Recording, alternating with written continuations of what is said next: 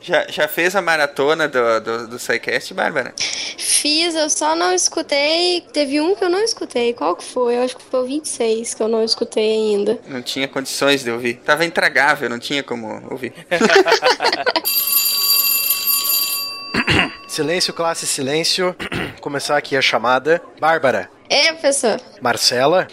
Nossa! Não veio. De novo?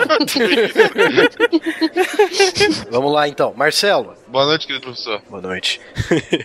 Nayara. Não tá, ficou lá fora observando os bizarros.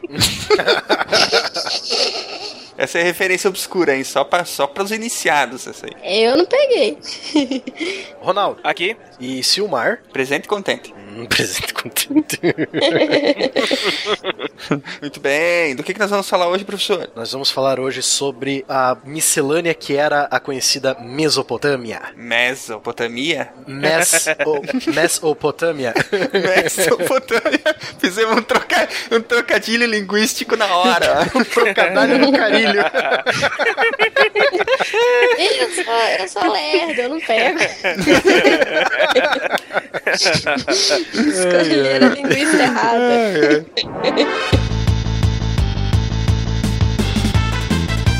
Boa noite, pessoal. Aqui é o Ronaldo de São Paulo e hebreu bom é hebreu escravo. Nossa, que horror! que horror! Ai, os mimimis! Fala se não é. Tá, tudo bem. É, historicamente, é, não há registro de que haviam hebreus no Egito. Só que, se a gente for considerar o texto da Bíblia, eles deixaram de ser escravos do Egito para cair nas mãos dos hititas, para cair nas mãos dos filisteus, para parar nas mãos do, dos, dos mesopotâmios. Dos babilônicos. Cara, sem vocação, né?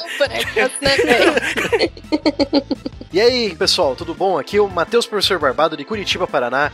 E. Eu ia falar? Peraí. Peraí, tava na minha cabeça até agora. Essa já ficou perfeita.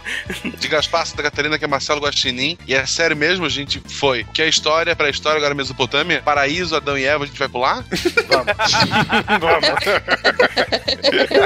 e a arca, pô, a gente nem falou da arca. Falta a arca. A arca a gente devia ter falado lá na pré-história, né? É. é, oi pessoal, aqui é a Bárbara de Belo Horizonte, Minas Gerais, e eu não vou fazer piada com judeus. Ah, bom, ainda bem, menos Ah, uma. Não. Pelo menos tu não vai ser processada, beleza. Só judeus podem fazer piadas com judeus. Vocês não assistiram Seinfeld? Sim. Ah, é verdade. É razão. verdade. Só gordo pode fazer piada de gordo, só. É, é por aí, Só né? negro, cadê negro? É, por aí. É, por aí. Aqui é Silmar de Chapecó, Santa Catarina. E não, não vou brigar, porque eu preciso dos meus dois olhos na cara. Ai, Não, piadinha. Não, não tem problema não. Uma mão já serve. Pode ser uma mão, um pé, é verdade. Ah, podia escolher naquela época? não, não podia. Não, não podia. Vocês estão ouvindo o SciCast, o podcast sobre ciência mais divertido da internet brasileira. science World bitch. Então a pergunta da semana é essa mesma. Se seguíssemos a lei de Hammurabi, olho por olho, todo mundo acabaria com a olho? Não, ia acabar todo Não. mundo cego. eu também É, acho. eu É, eu Tudo também certo. acho. Aí ia sobrar um com o olho só ia ser rei. Terra do cego, quem tem um olho é rei. É, bem por aí. Se bem que tem muita gente aí que aplica essa, essa política aí na prática, né? O, o Twitter em geral. A famosa polícia do pensamento que ronda o Facebook e o Twitter também, né? Tem a turma da Justiça Social do Twitter. Até nos países árabes atualmente, o, o crime de roubo, em alguns. eu Acho que na- no Irã ainda é. O crime de roubo é você cortar a mão do, do, do ladrão, cara, pra ele não roubar de novo. É, o Irã é regido pela Sharia. Tem alguns países árabes que tem a compensação também. É, mas é assim, países muçulmanos que têm uma lei separada da lei islâmica, isso não acontece. Mas o Irã, a lei que vale é o Corão, que é a Sharia, né? Sim. Sharia, sim. Eles levam o Corão ao pé da letra, e o Corão manda cortar a mão, eles cortam mesmo. Uhum. Adultério adultério é punido com pena de morte para as mulheres. É, e, por exemplo, assassinato, você tem que pagar o peso do, do morto pra família também. É. O, até o próprio desenho da Disney, o Aladdin, que quando ele é pego lá no. Não sei se é ele ou é. Ah, é a Jasmine quando ela tá vestida lá. Quando ela se disfarça. É, aí ela pega umas maçãs, não sei o que, pra roubar pro, pro Piazinho. Aí o guarda chega, você sabe qual é a penalidade por roubo? Aí ele estica o braço dela e já vai com a, a cimitarra pra cortar. Isso. Puta que Uhum. pariu. Não tinha muita conversa, não, né? Não tinha. Não? Não. Mas, ó, evoluindo esse, esse pequeno debate, é, vocês acham que, por exemplo, a liberdade é, de expressão religiosa, nesse caso aí, se dá pra se dizer que esse tipo de, de, de punição, esse tipo de lei é expressão religiosa, sei lá, é, ela tá acima do bem comum desse povo aí? É- Esse é um assunto meio complicado, Meio complicado. porque se a gente for relativa- é, relativizar isso, a gente vai também tem que relativizar o- os povos indígenas daqui do Brasil que sacrificam crianças que nascem com problemas mentais. Deficiências, né? Exatamente. É, entendeu? Sim. Então, se for pra relativizar, tem que relativizar tudo. Ou você considera tudo ou não considera nada. É, qual é a opinião de vocês sobre isso? Por exemplo, Hum, eu acho um exagero e uma barbaridade. Em ambos os casos. Eu acho que se as religiões fossem um pouquinho mais moderadas e não quisessem te empurrar a goela abaixo uma ideia, eu acho que o mundo seria muito melhor. pra ser sincero, de sabe? forma, de forma geral, não só as religiões, né? É. Se, o, se o mundo, de uma forma geral, fosse um pouco mais tolerante, Ah, sim. Mas é que é, é porque isso chama atenção por causa da desproporção. O Rony citou aí o, o caso dos, dos índios, acho que é algumas tribos apenas lá na Amazônia, né? Isso. Que fazem, cometem infanticídio no caso de crianças que nascem com deficiências ou Hidrocefalia, é, coisas falia, assim. esse tipo de coisa, né? Uhum. É, que é uma coisa que, por exemplo, na nossa sociedade é, foi bastante superado já, imagino, né? Uhum. É, é, a gente dá um tratamento minimamente humano para esse tipo de esse tipo de casos e como é o caso por exemplo dessas leis dessas leis islâmicas é, notadamente a eu achava até que era Sharia né vocês falaram falaram diferente é Sharia. Sharia, né? Sharia. Seria. que pune crimes que, que não são vamos dizer que tem um menor potencial ofensivo como um furto por exemplo né Uhum. com, com mutilamento, esse tipo de coisa. É porque chama, chama atenção esse tipo de caso, porque é, é- a desproporção é abissal, né? Entre o É. crime e o castigo. Sim, e outro problema. A Sharia tem outros problemas também, porque perante a lei a mulher vale menos que o homem. Uhum. É, que nem os casos, os casos de estupro, a mulher tem que ter quatro testemunhas a favor dela. É. Quatro. Te... Puta que pariu, hein? Te falar. É. Uhum. Quatro é, é, é, pra, é pra não dar chance mesmo, né? É, porque se for o caso, o, se a mulher for estuprada e ela for casada, ela pode ser condenada por, por adultério. E adultério é pena de morte. Sim. Por Ser apedrejamento. feito por uma mulher. Entendeu? Sim. Ela pode ser a vítima, mas se ela for casada, ela pode ser processada por adultério. É, são coisas ex- extremamente absurdas, né? Mas voltando à pergunta que eu fiz pra vocês, por exemplo, vocês acham que nesse caso o Estado, no caso desse eh, brasileiro, vocês acham que o Estado deveria intervir nesse tipo de coisa e impor, por exemplo, a civilidade a esse tipo de comportamento? Ou vocês acham que a tradição secular e a, e a liberdade deles de ter a expressão religiosa deles ou a expressão da cultura deles tá acima disso? Eu acho que, tipo assim, no caso do Irã, não tem muito. Não, não, vamos, vamos no- não, não vamos chegar lá porque lá é complicado da gente intervir, né? Vamos ficar do Brasil. O que, que vocês acham? Que você acha que, o, que a justiça brasileira deveria intervir no caso É, do- que vocês acham que o tribos? Estado brasileiro deveria intervir nesse tipo de questão? Ou... Deveria com certeza, porque a gente já deixou de ser, de ser selvagens há muito tempo. Relativizar esse comportamento é ser conivente. E nem a questão de, de- nem a questão de deixar de ser selvagem também, Ronaldo, mas a questão de que, tipo, porra, punimento por um crime é dever do Estado. Sim. Então o, o Estado, ele tem o dever de, de julgar, de processar e de, se for o caso, punir a pessoa que fez o tal, a tal coisa.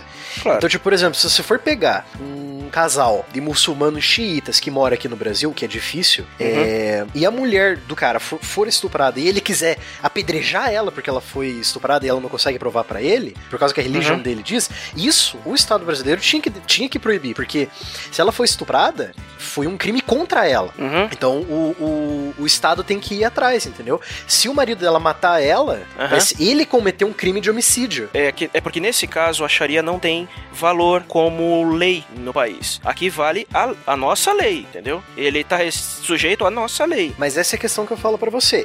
Ele tá Uhum. sujeito ao Brasil. A, a- a partir do momento que ele se tornou, pegou a nacionalidade brasileira, tá morando aqui no Brasil, ele tem que respeitar as leis aqui. Certo. Então ele não, vai, ele não vai poder sair na louca querer apedrejar a mulher dele porque ela foi estuprada.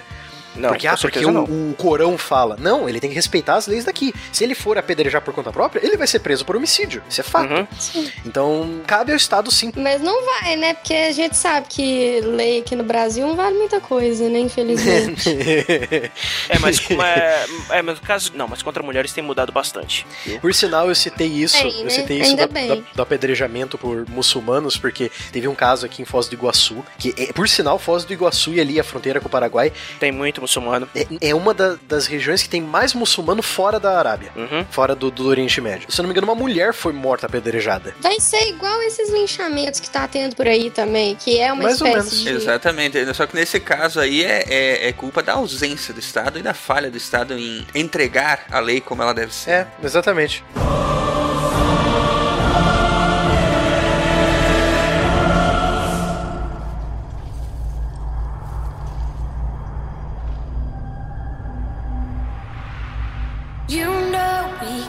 again.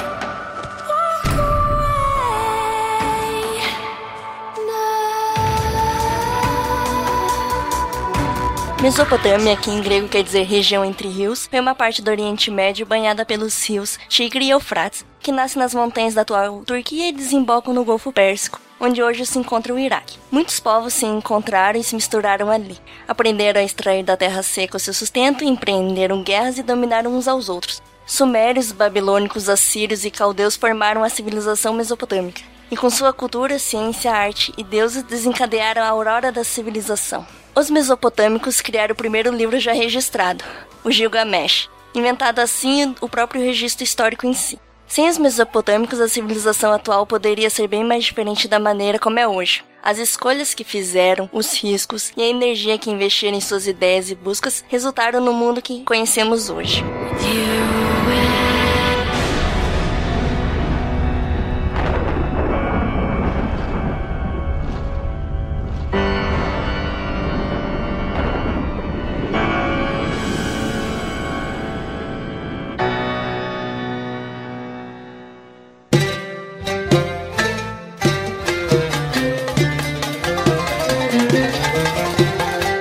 Vamos falar hoje sobre o que muitos historiadores acreditam ser a origem da civilização moderna. Aquela civilização que você entende por é, cidades, produção muito alta de grãos e melhorias urbanas, tipo estradas, prédios, encanamentos, sistemas de esgoto e de captação de água, irrigação, modificação do meio pelo homem em grupo, né? A criação de uma sociedade com classes, com um sistema de classes, né, no caso.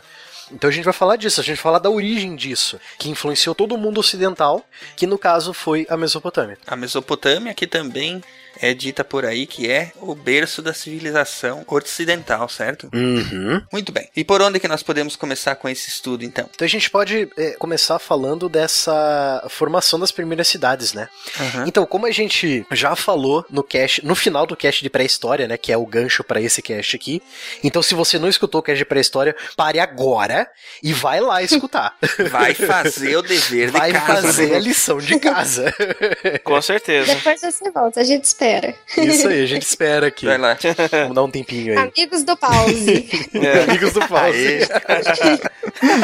was without doubt the worst episode ever. Então, agora que você escutou o cast de pré-história, você deve ter percebido que no final dele, a gente começou a falar que os grupos tribais da pré-história, do Homo sapiens, estavam começando a se organizar em aldeias, comunidades, sociedades. E que a necessidade de comunicação foi crescendo muito. E tanto a, a descoberta da agricultura também é, facilitou muito essa origem das primeiras cidades, né? Então, como pode ter surgido as primeiras cidades? Elas surgiram perto dos rios, porque, como foi dito antes, né? Por exemplo, o Rio Tigre e o Eufrates, a região em volta deles é muito fértil. A região ali do Oriente Médio também ela é conhecida por ter as, as primeiras espécies de trigo e cevada. Vieram daquela região ali, do atual Irã, do, do Iraque, do Kuwait Então, você tinha ali o meio, meio que preparado já para as tribos minídeas se instalarem ali. O rio, ele não era tão cronometrado quanto era o Nilo, a gente vai falar no, no cast futuro, mas ele tinha períodos de cheia, essa cheia molhava o solo, que acabava deixando ele mais, mais fértil, revirando e mesmo umedecendo para que tenha a oportunidade de ter mais alimento, de ser melhor para o plantio. Além disso, o rio é uma, uma opção lógica, porque tu vai ter água, tu vai ter é, peixe, tu vai ter animais que vão estar sempre procurando aquele lugar para estar bebendo água, então tu vai ter caça, tu vai ter um lugar para plantar, tu vai ter toda uma estrutura, até o, o esgoto no fim acaba indo para esse rio para ir embora. Mas já nessa época aí, ah, meu Deus. Olha o tietezão velho aí. A gente não teve essa ideia do nada. Então, assim, é, o Rio ele é uma, uma opção lógica para aquelas. Ainda hoje, né? Se tu for pegar mapas de- do mundo inteiro, as cidades mais antigas vão estar do lado de um rio. Exatamente. Porque é, é a opção lógica de fundar uma cidade. Depois, com o crescimento dessa cidade, tu vai acabar em outros lugares que até não tem é, essa opção. Mas em qualquer lugar do mundo, pode abrir um mapa, pegar cidades mais antigas, mais populosas, tem um grande rio ligado ali. Isso é muito interessante você ter falado dos rios. Não foi só na Mesopotâmia que as tribos humanas se estabeleceram. Ali pode ter sido a primeira vez em que a gente viu surgir até agora uma civilização, certo? Então vamos pegar, por exemplo, o Nilo. O Nilo também teve várias tribos que montaram aldeias nas beiras do Rio Nilo e perceberam que o Rio Nilo tem enchentes frequentes e quando dá essa enchente ele deposita material orgânico muito fértil para poder fazer o plantio. O próprio rio Yangtze, os rios da China também, Rio Amarelo. o Rio Amarelo, Isso. é, eles ah, foram fatores para que as primeiras civilizações começassem a surgir. O próprio Vale do Rio Indo, que é do ali onde seria o Paquistão, onde o Rio Ganges e o Rio Indo desembocam, né, na, no Mar Índico. Então, isso é muito interessante. A gente vai falar muito sobre o Vale do Rio Indo nesse programa também, porque a Mesopotâmia e o Vale do Rio Indo eles estavam meio próximos ali, só um Irã de distância. Mas isso, esse rio Indo, o nome dele era Indo a Jusante, né? Que a montante era Rio Vindo. Ai, caramba. Eu vi essa piada. Não podia deixar passar, né? Não, não. Se eu essa piada, o, o pessoal já pega no meu pé quando eu perco as piadas, eles, eles mandam, olha. Esses ouvintes são demais, cara. Se o Mar perdeu tal piada, Deus me livre. Preenche as lacunas das piadas.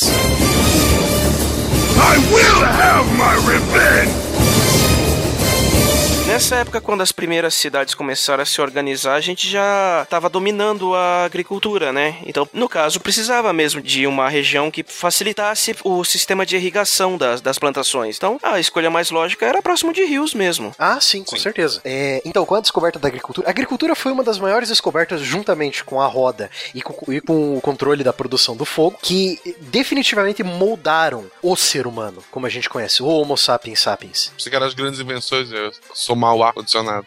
É. Pode somar o ar-condicionado sim, cara. É o, a- o brilhantismo da nossa época, o ar-condicionado, com certeza. É, então, o- você já começando a montar as aldeiazinhas pequenininhas, então você já tem aquela produção agrícola meio que ao estilo indígena, né? Não é tipo quadradinho, certinho, aquela, aquela- essa produção industrial agrícola que a gente tem atualmente, né? É, você começa a fazer isso, aí você percebe, pô, a gente tá produzindo muito, é, tá- tá tendo muita comida pra gente guardar, a gente precisa contar essa comida, né? A gente precisa ter um certo controle. Então, o próprio ser humano ele começa a desenvolver um jeito de se comunicar com outras pessoas, é, contar e registrar isso no meio escrito, né? E o, o ser humano ele, ele passa a ter mais tempo livre, né? Porque antes ele tinha que estar o tempo todo deslocando, buscando comida. Agora ele pode ele tem mais tempo livre para pensar sobre a, a pessoa que ele é, sobre as coisas que ele tá fazendo. Surgem ideias que antes ele não tinha tempo, porque ele tava tentando sobreviver. Isso. Aí, ó. Exatamente. A cabeça desocupada, né, cara? Oficina do diabo. Oficina do diabo. Se tivesse continuado fugindo dos elefantes lá e dos,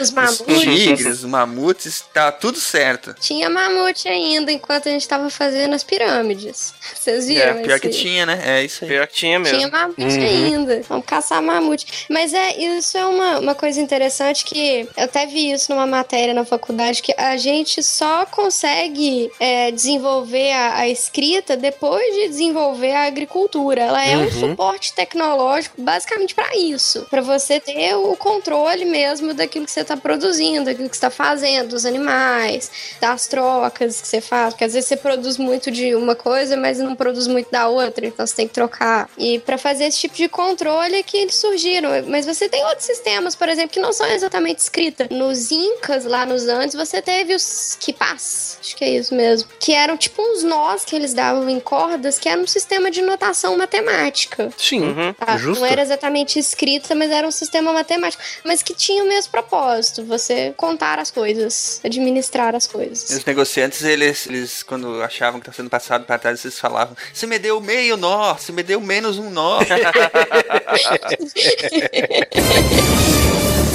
I will have my revenge!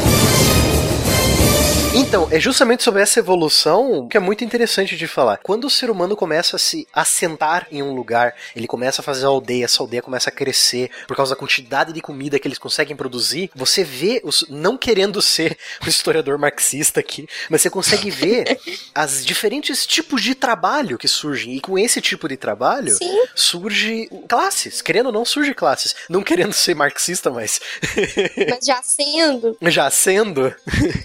Mas é um jeito de analisar a história por esse viés. Então você percebe, surge o artesão que faz os jarros e as cestas de vime para guardar a comida. É, surge o cara que faz as carroças. Surge o cara que tá lá arando a terra, o fazendeiro, né? Surge Cara que cuida dos bichos, né? Sim, surge os pastores, pastores de ovelha, de, de- de gado. Aí no âmbito urbano começa a surgir os escribas, quando a escrita já vai se desenvolvendo. Que era uma classe importantíssima. Demais. Super elitista. e começa a surgir o comerciante, porque eles perceberam que a Mesopotâmia ela é rica em produção de comida, mas ela é pobre demais em materiais pesados, tipo granito para construção, metais tipo ferro, bronze, cobre, para você fazer os utensílios. Então, os povos já da Mesopotâmia, já com as cidades formadas, já com esse sistema de classes trabalhadoras já, já fundamentado com os escribas lá, com a, a escrita cuneiforme, que a gente já já vai falar, né? Então, é, esses povos eles perceberam, pô, a gente precisa trocar. Então, tipo, por exemplo, ah, tem uma aldeia tal que produz muito alimento e tem uma outra aldeia tal um pouco mais longe que ela consegue extrair o ferro, o, o, o cobre, no caso, o ferro, o cobre, né? Uhum. E, e aí eles produzem muito, a gente produz muita comida, eles produzem pouca, então vamos trocar. E, e é assim que muitos historiadores, arqueólogos e antropólogos acreditam que o comércio nasceu.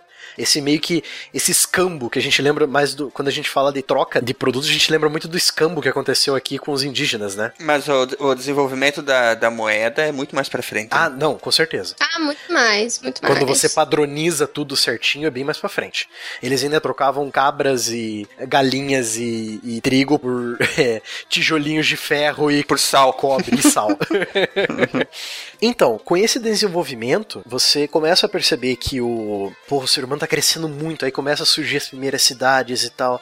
Aí, então, aí começa, começa o surgimento da, das primeiras cidades. É, as primeiras cidades os historiadores ainda, é, como a história não é uma ciência exata, então a tese mais aceita, de acordo com todas as provas que foram achadas até agora, as primeiras cidades de fato surgiram na Mesopotâmia e logo depois no Vale do Rio Indo, que é ali na É, é que é na Índia, né? na Índia, é, na Índia no Paquistão. Paquistão. É, mas tinha um questionamento de que lá teria sido antes, não? Tinha, tinha, mas já foi, é, pelo que eu fui fazer minhas pesquisas, já foi não desmentido, foi provado o contrário, que eles surgiram um pouquinho depois ou ao mesmo tempo que as cidades suméricas da, da Mesopotâmia. É que também isso aí é, é, é- é mais uma forma de. Sabe, a gente tem que encontrar um, um motivo para debater, porque é, independente É. de qual tenha surgido antes, né? O fato é que muitas das características que levaram as formações das primeiras cidades, as formações das primeiras civilizações, elas se repetem em lugares diferentes, né? Ah, com certeza, com certeza.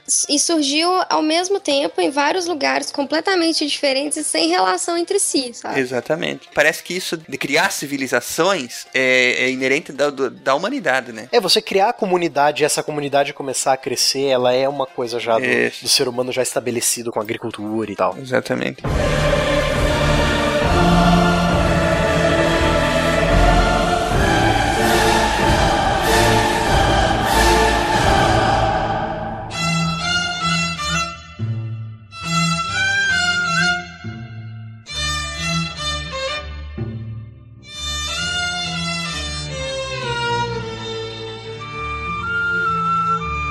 Vale do Indo, ele surgiu um pouco depois, a gente diz um pouco depois, em termos históricos, é tipo, acho que uns 300 ou 400 anos depois, assim, sabe? Aham. ele surgiu um pouco depois ou ao mesmo tempo que as cidades suméricas. Então a gente vai se concentrar na Suméria. E aí eu já vou pedir uma coisa que absurdamente, provavelmente vocês não sabem. É. Mas se existe algum indício de que, por exemplo, uma dessas civilizações tenha é, exportado conhecimento para outra, não, não existia esse, essa comunicação entre elas. Muito difícil. Aí que você se engana. Porque era pertinho, né? É um Irã de distância, sem estrada, sem carro, sem avião. Sim, sim, sim, sim. Era difícil, mas não improvável. Porque, ó, isso já vamos ali lá pelo ano 3000 a.C., 2800 a.C., placas de argila contendo uma insígnia, um, um símbolo que é remetente das cidades do Vale do Indo, principalmente a cidade de Mohenjo-Daro e Harappa, é, que tem um símbolo próprio, foram encontradas na Mesopotâmia, datando do mesmo período. Ah, então teve uma certa troca cultural, sim. Ah, com certeza teve. É, porque elas, essas cidades realizavam escambo, né, cara? Então acabava que eles trocavam outras coisas além de mercadorias. Com certeza, nossa, totalmente.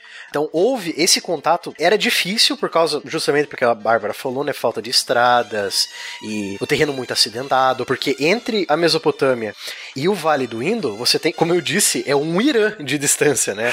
Então no Irã é árido, tem montanhas, é difícil de atravessar, mas dá. Que nem a gente foi ver lá o Otzi, o Homem de Gelo, os caras conseguiram escalar os Alpes a 10 mil antes de Cristo. É verdade. Né? Não duvide da nossa tenacidade. Exatamente. Então, a cidade mais antiga registrada até hoje, pelo que eu consegui descobrir, posso estar errado, como eu disse, a história sempre está em movimento, né? Foi uma cidade na península da Anatólia, que é a atual Turquia, que também nasceu do lado de um rio. O nome da cidade era Satal Ruyuk. Bem no meio da Anatólia tem dois rios, naquele mapa que eu indiquei para vocês no Geacron, que a gente já vai falar dele. Tem dois rios ali é, da Anatólia indo do norte pro sul, só que ele não vai direto pro sul. Então foi um desses dois rios que essa cidade que eu falei, Satal Ruyuk, surgiu. A datação da idade dessa cidade volta a 6.700 a.C. Então é a cidade mais antiga descoberta. Cidade tipo com construções de pedra, fazendo predinhos, sabe? A datação de, da cidade de Uruk, que a maioria dos historiadores considera como a primeira, é de quantos anos? Uruk e Ur, elas nasceram mais ou menos juntas. Elas variam de 4.000 a 3.000 a.C. Então essa datação da outra é meio debatida, então, no caso, né? Dessa da Anatólia. Sim, sim, ela é debatida. Como tudo é debatido no- É, né? na área de história. Até as datas de Uruk e Ur são debatidas, mas eles estimam que é, Satal ela é a mais antiga e Uruk e Ur surgiram entre 4.000 e 3.000 antes de Cristo. Tá bom, tem mil anos entre elas aí, então aconteceu muita coisa que a gente ainda não sabe por causa de falta de evidência. Então, assim começam a surgir as primeiras cidades e, óbvio, os primeiros povos. Né? Esses povos são de origem indo-asiáticas e euroasiáticas, que vinham do Cáucaso, né? Da região ali do sul da Rússia. E o pessoal do Indo era chamado de indo-asiáticos. Isso que é uma coisa muito interessante. Os historiadores, eles perceberam que as pessoas que habitavam Mohenjo-Daro e Harappa, lá no Vale do Indo, elas sumiram. Elas foram embora. Tipo, pode ter acontecido algum cataclisma. As cidades podem ter crescido tanto que afetou o meio ambiente em volta delas. Acabou comida e o rio começou a, a azedar que nem o, o, o, o Tietê aqui em São Paulo. e o pessoal, tipo, foi embora procurar pastos mais verdes. Quer dizer, tipo, isso é uma das teorias. Outra teoria é que pode ter tido um terremoto, um cataclismo que destruiu as cidades. Ma- Mas, tem, a- tem evidência arqueológica dessas cidades ainda ou é mais, Sim, mais por. não, sim, tem evidência sim. É tanto que essas cidades tinham um sistema de encanamento que faria inveja às cidades europeias do século 16 e 15. Nossa, cara. Tem um documentário que mostra como que eles construíam os prédios, né? Os prédios, as, ah, enfim, as, as construções, casas. né? As casas. É, eu digo Uhum. prédio porque eles tinham mais, normalmente tinham mais de um piso. É, mas é, eles, eles construíam de uma forma que o vento, por exemplo, ele Um sobradinho. dançava. É, o- o- ele dançava pelo meio dessas construções para arejar, entendeu? Era bem, era bem interessante. Olha o ar-condicionado natural aí, Marcelo. É. I will have my revenge! Se a gente falou antes, mas essa região, embora seja um vale muito fértil, a região é de clima semiárido. Uhum. Então, assim, é um clima muito quente, muito seco. Ah, o, o fato da fertilidade ele se deve exclusivamente a, a- por causa do, do período cheia, né? Sim. Que traz a matéria orgânica, deposita tudo ali e, e depois vai embora, né? Sim, e isso vai se repetir em todos os grandes rios que a gente citou aqui, no Vale do Indo, na Mesopotâmia, no Nilo, no Yangtze, Uhum. e por aí vai. É, e outra, outra coisa que também é comum em todas as cidades é que a cidade, ela, como foi dito, ela não surge inteira do nada. Primeiro, plantação, fazem suas casas, aí precisa de um espaço maior para guardar o excesso da produção, aí constrói um, um ambiente maior, um galpão Um armazém, né? que seja, é, que seria o armazém. Ah, alguém diz que uma força superior falou com ele, aí constrói lá um templo, ah, alguma coisa para cultuar esse deus. Então, à medida que aquele lugar vai prosperando, vai gerando mais alimento, as pessoas vão crescendo, eles começam a criar, eles veem o que está faltando naquela cidade e vão fazendo. Ela não é planejada, eles não chegam já com uma planta na mão dizendo, "Ah, aqui vão passar as ruas, lá vai ficar a minha estátua. É. As coisas vão acontecendo de forma espontânea. E isso em qualquer lugar do mundo e até depois de Cristo, ali século, ah, até século XIX, até hoje, se bobear, tem cidades que surgem sem esse planejamento, da forma espontânea. Tu vai construindo à medida que tu vai precisando. Então, é uma característica que tu vai ver em vários lugares do mundo essas, essas dessas primeiras cidades. É que nem Civilization. Você se assenta numa, numa região e começa a construir o que dá pra construir. Né? O legal do Civilization do jogo é que você vê a cidadezinha crescendo, você vai construindo as coisas e a, a, a cidadezinha naquele bloco ela vai tum, tum, tum, ela vai se expandindo, é bem legal de ver o Isso. gráfico. Uhum. Então, começa todo esse desenvolvimento, tudo isso que a gente já falou, começa as primeiras civilizações, as primeiras cidades-estado, e aí a gente começa a falar das coisas mais legais que a, a Mesopotâmia inventou, que é a escrita e os impostos. Sempre, né, cara? É, sempre. Mas eu gosto dos impostos, porque antes dos impostos, a única certeza na vida de uma pessoa era a morte. E depois dos impostos é a mordida do leão, né? Exato. Então aí a gente já, já podemos já dar uma, uma delimitada, né, sobre a escrita. Uhum. A agricultura a gente já falou bastante, né, sobre... é, a gente vai citar só os meios de irrigação que eles usavam, né? Eu só queria acrescentar sobre a agricultura que o pacote agrícola do- da região da Mesopotâmia era um pacote muito bom, que ele incluía muitos animais bacanas, sabe, boi, porco, e ele incluía também é, os cereais, trigo e cevada, que são muito fantásticos, assim. Ou seja, bacon e cerveja. Bacon e cerveja. Bacon e cerveja é aqueles, aqueles salgadinhos de trigo que a gente come durante o intervalo, né? Ah, é delicioso. é que se você comparar, por exemplo, com o pacote, não sei, da Amazônia, que é de mandioca, é um pacote péssimo, sabe? Que você tem que comer mandioca o dia inteiro pra encher. Ou o pacote de grãos da Mesoamérica, que é milho, só milho. É o único grão disponível. Pois é, então o pacote deles era fantástico.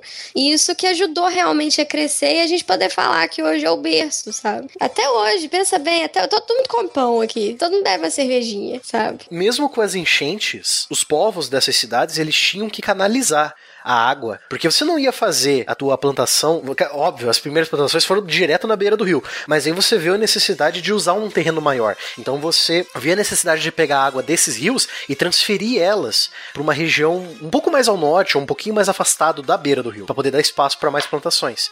Fora que você permite também plantar outras coisas, né? Se você plantar só no Sim. na região do charco, onde enche o rio, não é todo tipo de planta que vai vingar ali. Você levando a plantação mais pra longe e tendo um sistema de irrigação, irrigação controlado, você consegue plantar outras coisas. É, a chave tá exatamente aí, né? No, no controle da disponibilidade da água, né? E outro fator é que esse rio, como eu comentei antes, ao contrário do Nilo, ele podia ter uma enchente agora e passar dois anos sem uma enchente, sem uma cheia, né? Depois de passar dois anos seguindo tendo essa cheia, ela não era regular. Ela podia gerar um ano de seca. Então, ah, esse controle maior que o ser humano acaba desenvolvendo sobre a natureza, né? De, de trazer água até um determinado ponto, a tentar moldar aquele curso do rio, ele acaba ajudando também na plantação. Então, aí, como já o Marcel falou, o Tigres e Olfatos eram muito temperamentais. Você não conseguia adivinhar direitinho quando que era a enchente deles ou não. É culpa do arcanjo que ficava por ali, porque o Éden era ali perto.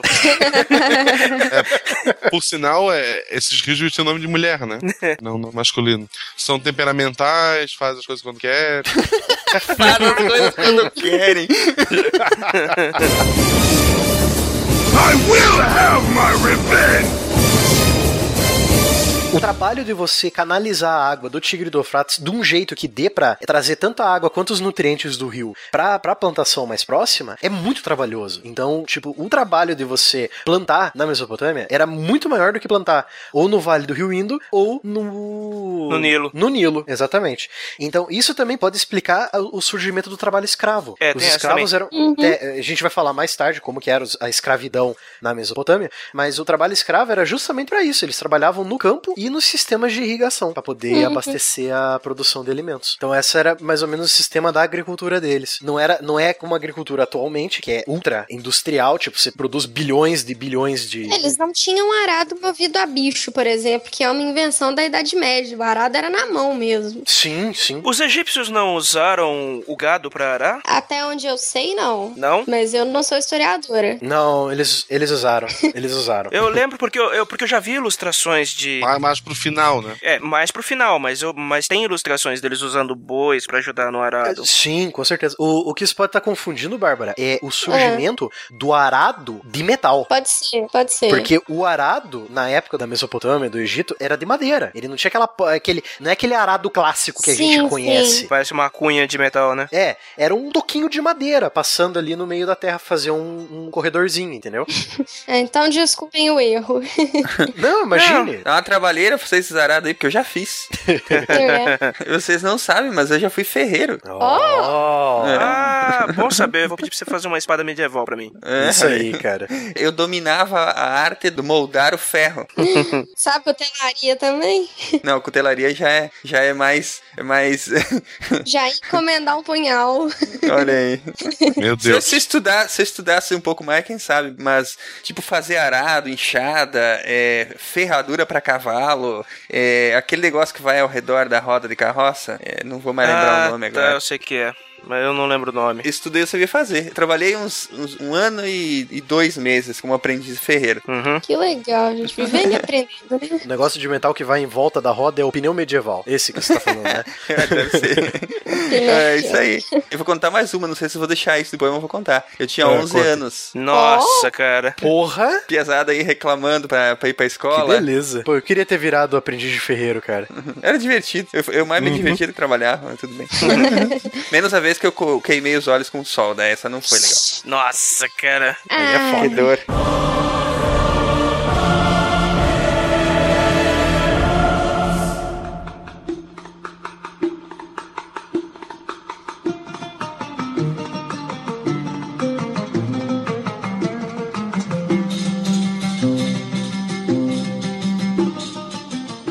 Então, aí esse foi o estilo da agricultura da época. Tá, peraí. E que, que época nós estamos aí? Então, isso já é uma época lá 3000 antes de Cristo. Nós já avançamos, então, já, já temos, no caso, as primeiras cidades já formadas aí. Já, as primeiras cidades já estão formadas com e todo esse sistema da agricultura que eu falei, é já com as cidades formadas, com os prédiozinhos lá, os, os sobradinhos de terra batida, né? Que eles não usavam tijolos ainda. Tijo, tijo- eu falei tijolos? Falou. Tijolos. tijolos. São plurais metafônicos. Tá, que pariu. Ai, caramba. Explica aí, Bárbara, agora. Plurais metafônicos. É, quando você muda a qualidade da vogal, quando- por algum motivo. Enfim, bobagem. Pô, daí lembrou dos melhores do mundo, cara? Do... É, não, Não, eu lembrei, eu lembrei. Ah, do, do, do, assal- do assaltante? É, É, Ah, tá. a cada erro de português um referente será eliminado. Então, Silmar, você perguntou que época que a gente tava. É justamente essa época de 3.500, 3.000 antes de Cristo. As cidades já estão muradas, por sinal, porque esse é um outro defeito da Mesopotâmia. Porque você vai dizer que agora que inventamos a cidade, inventamos também a guerra. Mas é óbvio. Com certeza. Não, e o, espo- o esporte favorito da galera é enfiar punhal em todo mundo, cara. Você acha que. É. E Isso, por sinal, foi um dos problemas de Mohenjo-Daro. Uma das três teorias que fala por que Mohenjo-Daro e Harappa se dispersaram, o povo de lá se dispersou. Pode ter sido guerras contra tribos indo-arianas que vinham do Cáucaso, desceram, invadiram, e porque é, foi encontrado pouco ou até nenhum registro de armas sendo feitas em Mohenjo-Daro e Harappa. Então não houve resistência. Eles eram um povo muito pacífico. Acabou que você sendo um povo muito pacífico não é uma tática muito boa quando tem um povo invasor chegando com, com uma tecnologia um pouquinho mais superior de arma pra cima de você, entendeu? Bom, mas se eles não tinham arma nenhuma, qualquer coisa era superior, né, cara? É verdade. Só tinha que vencer a mura- o muro e fechou. É, esse é o problema. Mohenjo-Daro e Harappa não eram muradas. Hum. Ah, bom. É, aí foi um convite ao desastre mesmo. Aí a Mesopotâmia, a maioria das cidades, es- a maioria esmagadora das cidades era murada, porque a Mesopotâmia é plana. Você não tem nenhum. Defesa natural. É, uma defesa natural, um, um terreno acidentado. Sim, você não tem um rio, você não tem uma montanha pra te proteger. você- O rio, no caso, você tem, mas o. Tipo, você não tem um morrinho, você não tem uma, uma cordilheira pra encostar a tua cidade ali e proteger, entendeu? Uma floresta, um pântano. Sim, eles tinham que fazer um muro pra se proteger. Pra se proteger das cidades-estado rivais também, né? Porque a gente, a gente fala das cidades sumérias, mas os sumérios não eram unificados, era cada um por si. Cada cidade tinha o seu rei, seus sacerdotes e seu exército, né? Pra frente a gente vai ver isso, como é que funcionava. Mas é isso aí, Silmar. A gente tá nesse período aí, com as cidades já formadas. Bom, aí precisava de um jeito pra registrar a transação de cerveja, né? Nós sabemos que a escrita foi inventada por causa da cerveja. Não venham com essa história de. É, né? E comprar os O cabritos. bar do Mou lá, né? Tinha o bar do Mou. Pão, bife e cerveja. Alegria de viver. Não, bife não, bacon. Bacon. Tinha porco lá? O porco ele era mais natural da Turquia, da Anatólia. Que eles tinham bastante era cabra. Cabra, alguma ou outra cabeça de gado e bode. É isso que eles tinham. Cabra ovelha, no caso. Até hoje, né? Até hoje é cabra e bode. É? Sim. Cabra e ovelha, é. Uhum. Então, assim, ó, a- os sumérios desenvolveram um sistema de escrita, né? O nome foi cuneiforme porque eles usavam bambu, sabe? Bambu é oco, né? Quem nunca viu um bambu, sei lá, é, é um caninho com gominhos entre eles, então eles cortavam os pedacinhos dessas canas, né? A cana é um, um bambuzinho mais fino e inicialmente eram três pecinhas que eles usavam para escrever. Não era papel, é o jeito que eles usavam era muito comum ter argila naquela região, então eles faziam placas de argila e com essas varetinhas, com esses pedacinhos de bambu, eles iam desenhando símbolos. No início, esses símbolos eles eram, ah, eu queria representar o sol, eu desenhava um sol o mais próximo possível. Eles eram símbolos mesmo, eles eram desenhos, eram ah, pictogramas. Com o tempo, para acelerar esse processo de escrita, esses símbolos eles foram ficando cada vez mais abstratos, até ficarem mais parecidos com letras, com símbolos separados daqueles símbolos que representavam diretamente ao que eles queriam mostrar, né? Ideogramas mesmo. Isso. Essa escrita, com o tempo, sempre querendo facilitar a velocidade que eles estavam escrevendo, eles originalmente escreviam na vertical, passaram a escrever na horizontal, que é muito mais rápido, né? Tá escrevendo assim. Também eliminar aqueles três, as três canetas, né? As três peças que eles usavam para fazer as marcações de símbolos e começaram a usar uma só que eles cortavam na vertical. Então, se ele colocasse ela num ângulo reto, ela fazia um símbolo de um, um C, né? Uma, uma marquinha assim. Se botasse só uma ponta, eles podiam fazer um pingo ou mesmo fazer um, um traço. Então, com uma peça só, eles podendo fazer todos os símbolos que eles precisavam, também acelerou o processo. Porque se no começo era muito mais, é, vamos registrar algumas coisas, era um negócio de processo demorado, agora cada vez mais as cidades crescendo, tinham que ser a escrita cada vez mais rápida. Então, foi surgindo a letra de médico nessa época já, né? O cara foi acelerando. A diferença é que lá os médicos venceram e a letra deles foi adiante.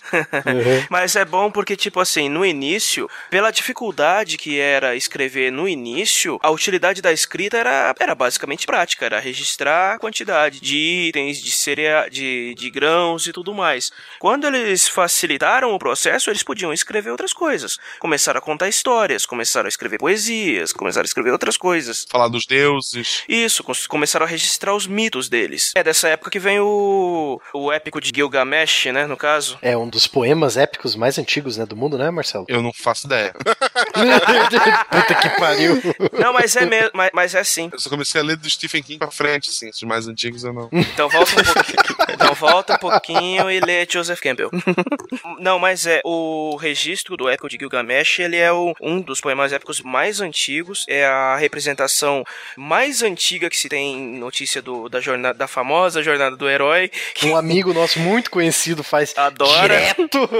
Mas, e, que, e que foi citado no episódio 11 do Cosmos, por- inclusive. Inclusive fazendo referências a, a trechos que foram incluídos em, em outras mitologias e até na Bíblia, como o Conto da Arca. Do conto da Arca e do, do dilúvio, né? É, Conto da Arca e do Dilúvio, que tá no épico. Muitos historiadores e antropólogos acreditam que a, a epopeia de Gilgamesh ela influenciou diretamente Abraão, que é o primeiro patriarca hebreu, que por sinal Abraão saiu da cidade de Ur, É. da Mesopotâmia, Sim, sim. lá por 2000 e cacetada antes de Cristo.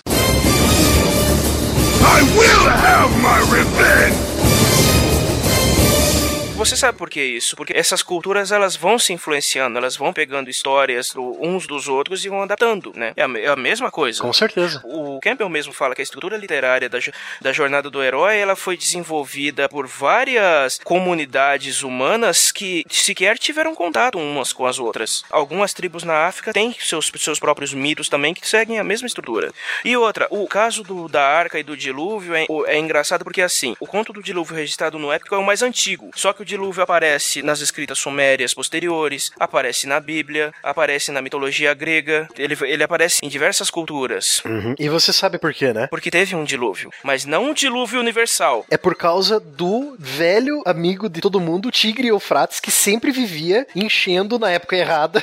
Exato. Não, não era muito instável e às vezes as enche- as enchentes eram tamanhas que cobria a cidade inteira. Uhum, exatamente. Cobria, no caso, tipo, não cobria inteiro, não uma onda gigante, mas invadia a cidade inteira a água do rio. É. Ah, mas tem também o caso da inundação do Mediterrâneo, né? Se bem que ela foi muito antes também, né? Ah, não, ela foi bem, bem antes. Muito antes, ela foi bem antes. Então, voltando à escrita, É.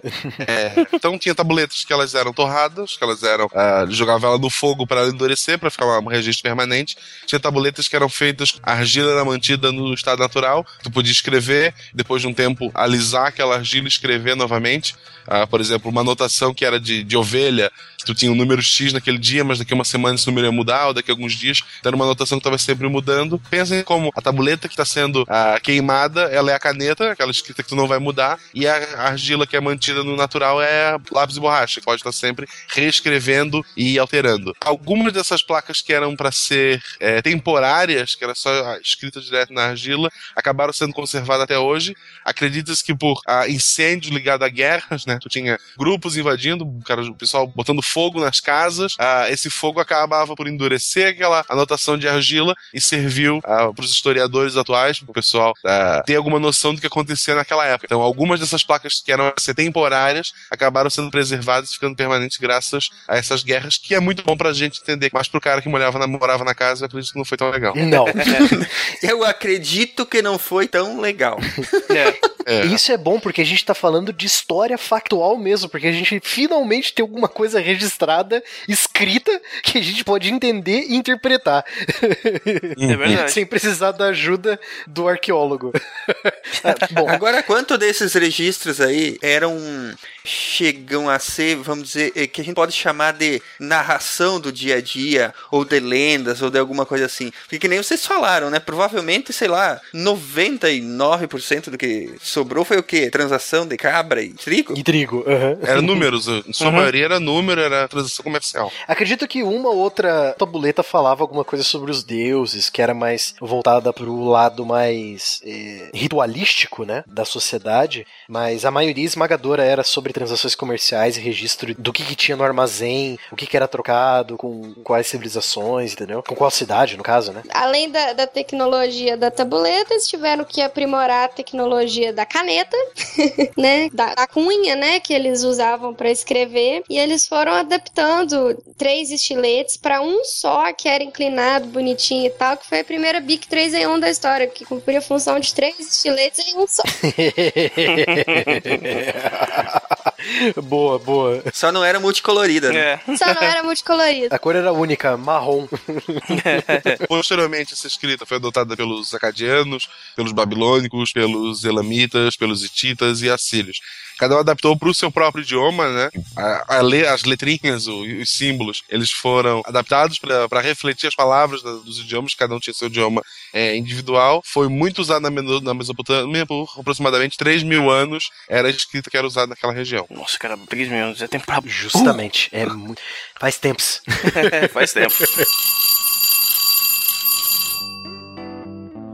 Às vezes penso que falsos heróis estão a nos enganar. Admito meio tenso. Cientistas e empresários estão a ludibriar. Restos químicos, pandemônios, falsa sida estão a se espalhar. Aliados de governos, companhias nos monitorar. Nesse louco ser. Olá, gente, bem-vindos ao intervalo do SciCast. Aqui é o Silmar e eu não trouxe lanche, vou ter que roubar de alguém. Roubou minha apresentação também. Ninguém trouxe. Aqui é o Ronaldo e eu tô de dieta. Aqui é a estrela e o recalque de vocês vai bater na minha lancheira e não vai. Não vão pegar nada, tá? Aqui é o Marcelo Guaxinim, eu trouxe pão com doce de leite e mortadela. Todos tá desse tamanho, meu Deus. é, olá pessoal, aqui é o Jorge. Eu trouxe uma maçã pra professora e vou roubar o sanduíche de presunto do Ronaldo. Não é o Ronaldo, foi o Marcelo que trouxe o sanduíche de presunto. Não, ele trouxe de mortadela. Ah, o Ronaldo deixou escondido o, o sanduíche. Já comeu antes da gravação. Pô, a maçã pro professor é caída, né? Traz um chocolatinho, pelo menos. É professora, cara. Professora estrela. Aqui é o Brian e pode tacar a banana no coleguinha? Melhor não. Ah, droga. Vai dar bagunça. Somos todos Queria alunos. guerra de comida. Então, gente, vamos lá pro nosso intervalo maluco. Pessoal, como é que esse povo aí faz pra entrar em contato com a gente? O nosso Facebook é facebook.com barra podcast. O nosso Twitter é twitter.com.br podcast. Nosso Google Plus, se alguém usa isso, é plus.google.com.br SciCastBR. Eu uso, assim, uma vez por semana. Ah, Faltam dois, então, pra chegar aos três usuários. E o nosso e-mail para contato é contato.sicast.com.br. E de todas essas, a melhor forma de enviar sua dúvida, crítica ou elogio é através do nosso formulário de contato que está lá no nosso site. Só você procurar no menu Contatos. Puta que pariu. Eu vou testar todo mundo pra ver qual que fica melhor, daí depois eu vou começar a usar. Eu tinha cansado de ler isso já. Muito bem, ouvintes queridos. O que vocês estão ouvindo aí no fundo é a música Galo versus Dusberg, da banda Albuquerque, do nosso ouvinte Fábio Souza. Ele nos enviou a música e, aliás, eu tinha prometido pra ele que colocaria lá no episódio número 11 e lembrou.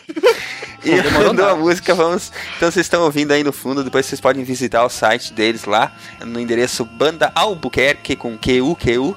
.com e curtir lá que tem o primeiro álbum deles, o primeiro EP que foi lançado, chamado Crônicas de Quase Todos Nós. Muito bem, vamos adiante que aqui o Free Jabá não pode consumir muito tempo. É, quais são as nossas expectativas para a semana, gente? Aliás, passamos uma semana cheia de expectativa, né? Esperando o, a liberação dos, da lista de finalistas do YouPix, né?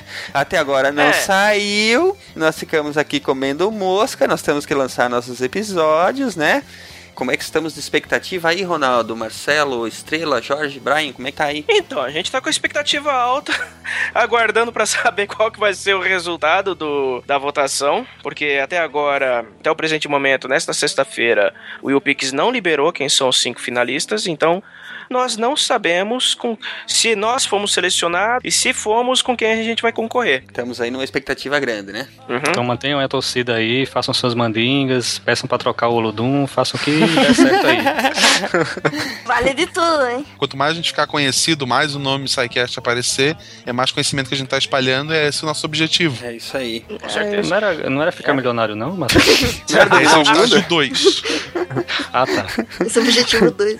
De qualquer forma, a gente é, estamos todos aqui para agradecer todos vocês que foram lá, que votaram, que indicaram ou pediram aos amigos, aos familiares que votassem também no SciCast, né? Como o pessoal já falou, a gente brinca bastante, mas o nosso objetivo sempre foi é, levar esse pequeno trabalho de divulgação científica que a gente faz para o maior número de, pe- de pessoas possível, né? Tentar é, colocar informações relevantes na vida das pessoas e com certeza se a gente puder, é, ao menos que seja ir para a final desse, desse prêmio, né, do UBix, a gente vai ter mais exposição, vai ter mais chance ainda de divulgar o nosso trabalho, né? E quanto mais gente usando a ciência, conhecendo a ciência e, e gostando, enfim, melhor para toda a sociedade de uma forma em geral, né? Com certeza. Aí. É o que a gente tenta fazer aqui. A gente agradece pelo, pela, pelos votos em massa de vocês e vamos torcer para que a gente tenha sido selecionado e, quem sabe, acabar levando esse prêmio para casa. É isso aí. Vamos é, dominar o mundo, digo, divulgar a ciência. Dominar o mundo de conhecimento. Exatamente. Nossa, que coxinha. Todo grupo tem um, cara, tem que ter alguém. pois é. Coxinha onde? Ele quer comer outro lanche. Brian, devolve a- o lanche do Ronaldo. Eu vi que tu pegou. Não, ah, ele não tinha nem percebido. Ah, daqui, daqui. Agora eu vou ficar sem lanche, porque o bully roubou o meu. É, eu divido o meu com o seu, cara. Aí, aí, isso aí. Aí, Valeu. bonito, bonito. Eu já comi o meu. E o da estrela, né? Ô, ô, Devolve minha lancheira da Barbie. Gente, então fiquem de olho aí nas redes sociais e vamos adiante. Vamos à luta que a quem não nada af- se afoga. Puta que frase mais manjada, cara. Camarão que dorme onda leva, hein? Tá bom. Alguém mais tem um trocadilho infame pra fazer antes de nós voltar pro episódio? Eu vou com Eu só queria dizer que eu tô bem confiante que a gente vai classificar pra esse Pix, tão confiante quanto eu estava de que o Brasil ia ganhar da Alemanha. Então, que a gente já sabe o que esperar. Também. Tá demitido. Mas eu paguei, eu paguei o boleto lá da, da do Ah, então tá Da inscrição. Isso. Mas é três dias pra cair. Ai, cara. Mandei a mala preta lá pra, pra abrir a granja. Ai, meu Deus do céu. Dá tempo ainda. Um abraço, gente. Vocês ficam aí com a segunda parte do programa sobre Mesopotâmia, que tá bem divertido, tá bem interessante. Tem eu, tá, tá bom. Isso. A Mesopotâmia? A Mesopotâmia. Quem que foi que inventou esse trocadilho maldito, né, cara? Deve ter sido o Cara. Imagina. Um abraço, gente. Até semana que vem. Tchau, Falou, tchau. galera. Valeu, galera. Tchau.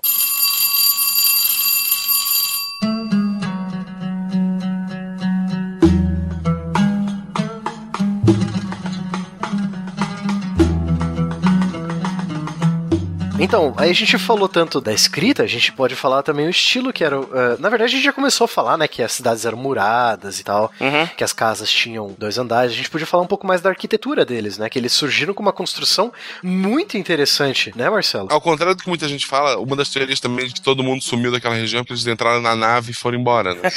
Porque, Aí a gente, aí a gente vai pros deuses astronautas.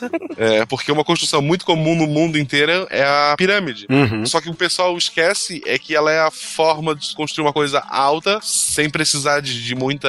É óbvio, tem engenharia envolvida, etc e tal, mas é o jeito mais fácil de tu chegar num lugar mais alto, construir uma construção maior, porque com a base maior tu vai reduzindo, a- aquela estrutura ela acaba ah, suportando o peso uma da outra, né? Uhum. Claro. Ele era uma, uma torre eh, em forma de pirâmide, né? Piramidal, a base retangular, vários pisos sobre. Ela não é lisa como é a, a pirâmide do Egito, aquela pirâmide que vem na, na- na cabeça. Ela era em degraus, né? Mais similar a que tu encontra aqui na própria América do Sul, né? na- Nas Américas. Cada andar menor que o outro para fazer a, a estrutura da, da pirâmide. Eram muito comuns nas cidades-estados do- dos Sumérios. Eles usavam argila, como a gente falou antes, é era uma substância muito comum, tanto que eles podiam usar para escrever em larga escala.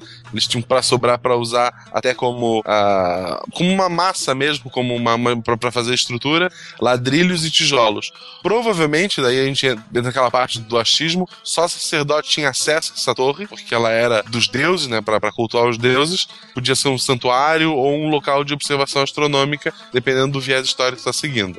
E uma coisa muito interessante também sobre o Zigurate é que por muitos e muitos tempos, o sacerdote que se comunicava com os deuses, os deuses sumérios, ele era a pessoa mais importante da cidade. Numa época que você não tinha o, o comandante militar, ou um rei, ou um governador, quem mandava era o sacerdote. Mas claro, o cara fala com Deus, como é que eu não vou respeitar ele? Né? É, mas é lógico, ainda mais com os deuses mesopotâmicos que eram tão instáveis e cruéis, assim como o Tigre e o Eufrates. Como vocês podem ver, né, o, o rio onde a civilização nasceu sempre molda em boa parte do imaginário daquela população. Então, tipo, óbvio que os deuses suméricos e do- das outras civilizações que surgiram na Mesopotâmia vão ser instáveis e caprichosos e cruéis, porque o- os rios são assim. E, tipo, eles viam o mundo como o rio era, entendeu? E, e é por isso que o, o faraó do Egito tinha que ser calmo e constante, sabe? Equilibrado, como o rio Nilo era. Então, o ambiente sempre moldou a visão da civilização. Se tu parar pra pensar, o deus deles era realmente o rio, que trazia comida, que trazia água, que trazia destruição.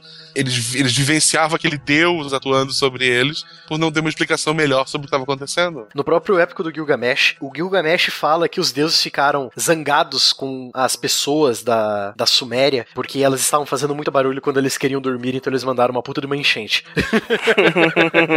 que motivo mais fútil pra exterminar a humanidade. Eu adoro esses de- os deuses dessa época aí, sabe? Eu gosto dos deuses dessa época e, e, em geral dos deuses nórdicos e, e as culturas que são politeístas, né? Sim. Porque os deuses têm sentimentos, cara. São vingativos, eles, que- eles É. quebram tudo, entendeu? Eles têm os preferidos, os não preferidos. Esses aí são deuses que, que prestam.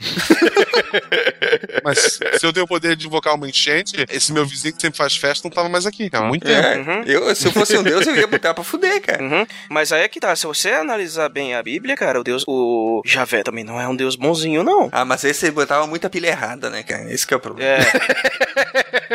Não, mas, é, mas ele, ele ficou bonzinho depois que nasceu o filho. Como todo pai, ele toma jeito. Se ajeitou. Verdade. I will have my revenge! Só que a gente tava falando do Zigurate. Tem um em Ur, não tem, o Matheus? Tem, tem, tem, tem. Tem Ur, Uruk, Lagash, todos eles tinham zigurates. É o de Ur que o Saddam Hussein reconstruiu, né? Que tem um que o Saddam mandou recons- reconstruir em torno das ruínas do original. Fez uma reprodução quase, digamos assim, idêntica do que seria o Zigurate original. O Saddam, ele tinha uma, uma tara por essa época, tanto que também a gente vai falar ali do, do Jardim Suspenso da Babilônia. Ele chegou a oferecer uma recompensa milionária se alguém mostrasse pra ele como construir uma estrutura daquela que tá tendo nos registros, né? Com a tecnologia da época. É. Ele realmente gostava da, daquela arquitetura. É um, se tu tem dinheiro infinito e, sei lá, petróleo, né? Um país inteiro pra você. É, então. O cara tinha o país inteiro no bolso, fa- faz o que quer, né, cara? Então, aí a gente falando dos zigurates, a gente começa a falar dos Jardins Suspensos da Babilônia. Isso. E realmente, o Jardim Suspensos, ele é uma construção estranha. Tem muita, muito misticismo em volta dele, assim como a Torre de Babel. Uhum. Muitos acreditam que os Jardins Suspensos, eles seriam zigurates. Só, é, é, ele seria um, um gigantesco de um zigurate projetado para levar cada degrau do zigurate seria um jardim inteiro com palmeiras, com árvores, arbustos e a água seria levada por todos os andares desse zigurate para poder alimentar as plantas lá. E no extremo desse zigurate estaria o palácio dos reis babilônicos. Só que, tipo assim, eu tinha lido alguns anos atrás que a única evidência que eles encontraram desses jardins suspensos era um poço esquisito que acharam no Iraque. Fora isso, não É. acharam mais nada. É, em textos, né? E o registro do historiador que escreveu sobre as Sete Maravilhas, que citou o tal dos jardins suspensos? Sim, também. O, os Jardins Suspensos, é, muitos acreditam que ele existiu.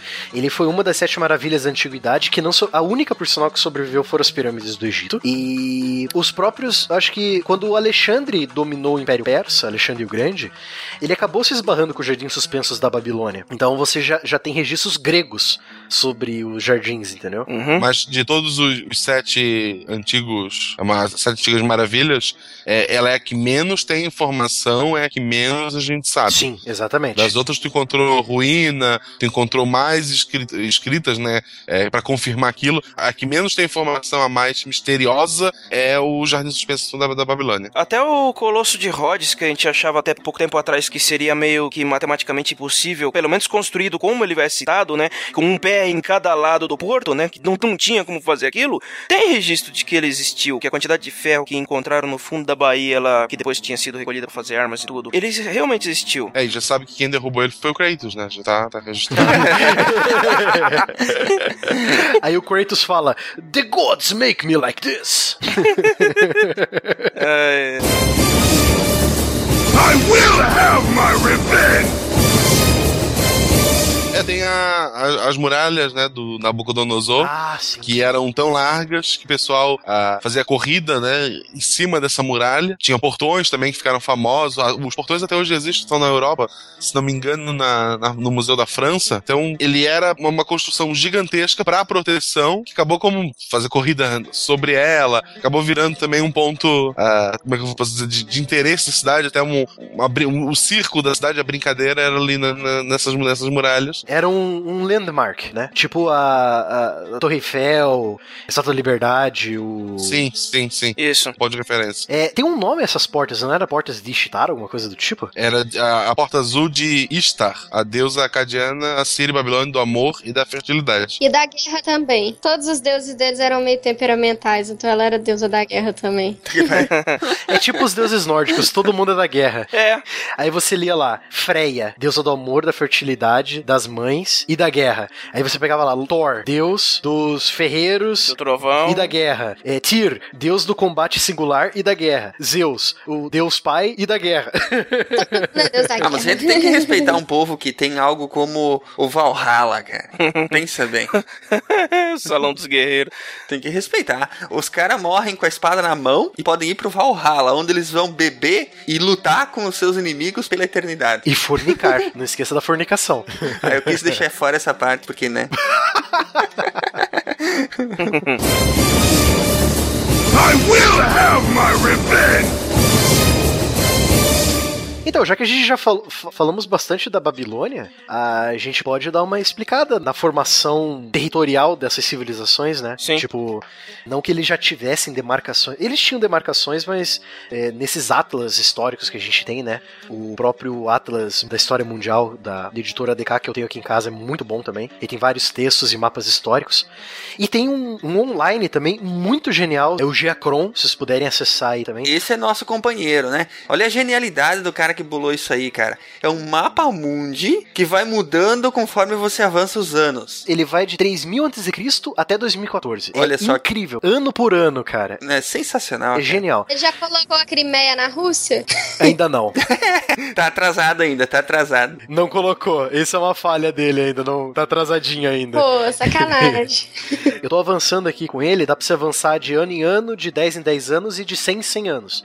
Aí eu tô com ele aberto aqui no ano Ou tu pode digitar também. 2200. Dá pra digitar também. Aí você digita lá o ano, o ano é, antes de Cristo é menos alguma coisa, tipo menos 3000, menos 2000, menos 1000. Aí o ano depois de Cristo é normal. Eu tô com ele aberto aqui e dá pra ver já o- os impérios e tal, a Acádia, a região onde era a tal da Suméria. Tá tudo aqui, tudo bem explicadinho, tudo bem. Aí mostra ali já as cidades de, Ur, de Uruk, Kish, é, Lagash, todas as cidades que a gente já citou, ele vai mostrando aqui. Até do Vale do Rio Indo ele mostra, é bem bacana. Vale do Indo tá em vermelho ali, bem bonitinho. Uhum, aí você já vê ele Mohenjo-Daro e tal. Nossa, isso aqui é um, é um companheiro meu de estudo e de montar aula, é, é incrível esse... É, é- é sensacional, cara, você poder ir visualizando conforme os anos vão passando, conforme- como é que a coisa visualmente foi se transformando, é, é demais. Então, é, já que acredito que você que esteja escutando o cast, abriu esse link pra ver. É incrível, se não abriu, abra. Não, para, se não abriu ainda, não, pera aí, a gente espera. Já vai lá, abre o computador lá, liga o computador que a gente espera. Eu escuto no carro. Peraí, como é que eu faço? ah, não, tem que abrir o site. Dá um pause aí, espera chegar no trabalho, em casa, onde tiver. vou, vou encostar, vou encostar. Isso. Tá, a gente não vai parar por causa disso, né? Mas se puder, cara, veja, vale muito a pena esses links aí que a gente indica. A gente vai e vai para colocar a musiquinha do Monty Python. Isso, isso.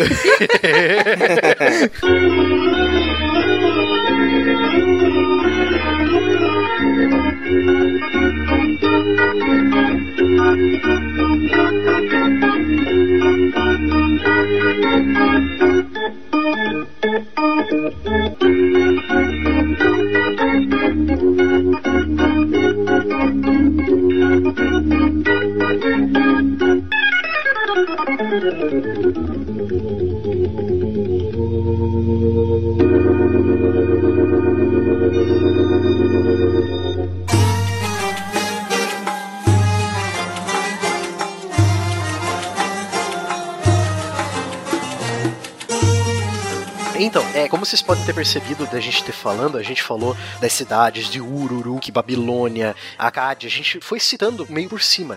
Então já vamos, já podemos delimitar já um período temporal quando essas civilizações surgiram, né? Então as, as principais civilizações a florescer na Mesopotâmia foram os sumérios, os babilônicos, os, os acadianos e os assírios, que são os que dá pra citar bastante. Teve outras, muitas outras que, tipo os cacitas que Hititas, os os hebreus. hititas. É, é que os hititas são mais da Anatólia, eles não são da Sim. Mesopotâmia, mas sempre foi. É essa região do crescente fértil que a gente chama, né? Ela sempre envolveu muita, muitas regiões, mas a gente resolveu focar só na Mesopotâmia. Então, as, as civilizações que surgiram lá, a gente vai citar aqui, né? Então, aí a gente pode começar pelos Sumérios. Eles surgiram lá por volta de 5000 a.C., as primeiras vilas e aldeias e cidades deles.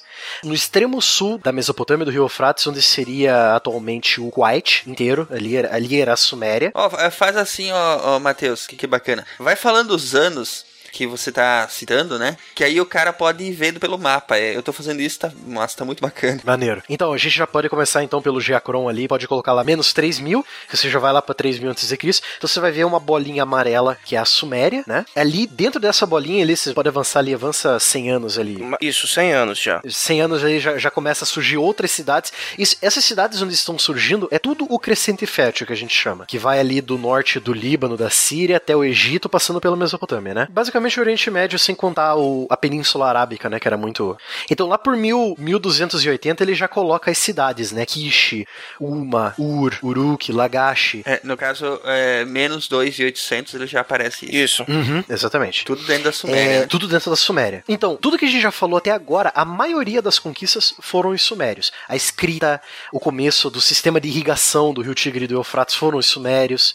Os zigurates, as cidades muradas, as principais cidades da região foram todos os sumérios que começaram a fazer. Então tudo que a gente já citou, todas as outras civilizações que vieram depois absorveram isso. E foram os sumérios que começaram a comercializar com o Vale do Rio Indo, que é aí que a gente descobre aquelas plaquinhas de argila que eu falei antes, que tem os símbolos do Vale do Rio Indo na Mesopotâmia. Logo depois, lá por 1200 e 1330, começa a surgir uma outra potência na região. Tu tá falando de menos 2330. Isso, no, no Geacron, sim. Menos 1330. É, Começa a surgir uma cidade bem perto de Kish. Na verdade, Kish foi a origem dessa outra cidade, que é a Akkad. Dela surgiu. É, cada cidade. Óbvio, essa, os sumérios não eram unidos, não era um império, não era um reino sumério. Eles eram, eram cidades-estado, ou seja, cada um cuida da sua. Eles compartilhavam os mesmos deuses, a mesma cultura, mas cada cidade cuidava de- da sua. Tipo, cada um no seu quadrado. e umas cidades ao norte da região da Suméria começaram a surgir um povo governado por um rei que se autodenominaram Acadianos, que eram originários da cidade de Akkad. Então Akkad e Kish acabaram se unindo para formar essa civilização, um dos primeiros grandes reinos a se situar na Mesopotâmia, a Acádia, os acadianos. Então, lá por 1200 e é, 2230, é, 2250, já está formado o grande reino da Acádia, que foi formado por um cara, o rei Sargão. Sargão, puta. Mais Sargão. uma piada que eu vou deixar passar, tá? Sargão, Sargon, como, como os ingleses costumam chamar, né? Também, também. O rei Sargão da Acádia, ele era conhecido por ser um guerreiro feroz. E os, os exércitos da Acádia eram também foram os. Foi tipo o começo daquele exército profissional. Não tanto como a gente conhece hoje, mas tipo, porra, o cara comandava diretamente 5.500 soldados, ou 4.500 soldados, agora eu não me lembro. Era muita gente pra, pra região e pra época. Era um exército esmagador. A influência da Acádia começou a crescer e começou a tomar as outras cidades-estados sumérias. Então você começa a ver a expansão da Acádia lá por 2270, a Acádia já está formada todo no sul, ali onde seria o, o Kuwait agora, e lá por 2260 ela já toma o que seria grande parte do Iraque e o norte do Líbano. Então é uma expansão militar muito grande, tudo comandado pelo Sargão, que foi o grande rei da Acádia. Logo depois que ele morreu, o filho dele, o Naram-Ni, começou a enfrentar diversas instabilidade política, né? Porque comandar um território desse tamanho naquela época era muito difícil. Como sempre, né, cara? Quando morre o grande conquistador, mano, começam a questionar o, a posição do sucessor. É, então, aí o filho dele começou já a enfrentar instabilidades é, internas, mas não foi tão grandes assim, não. Ele conseguiu manter a Acádia ainda no mesmo tamanho que o pai dele formou. Aí veio o neto do Sargão, o filho do Naramni, que é um nome muito complicado. Esse Sargão, ele, ele era meio brabo, né? Ah, sim, não. Os... Zangão. Ai, meu Deus do céu. Sargão pra zangão. Vixe, já vida. Ai, ai, peraí, deixa eu massagear meu. massagear meu, meu pâncreas aqui que tá Eu, doendo. eu nunca acredito que vocês não veem essas piadas vindo, cara. Não, eu não consigo. Eu não vejo, eu sou super inocente, cara. I will have my revenge!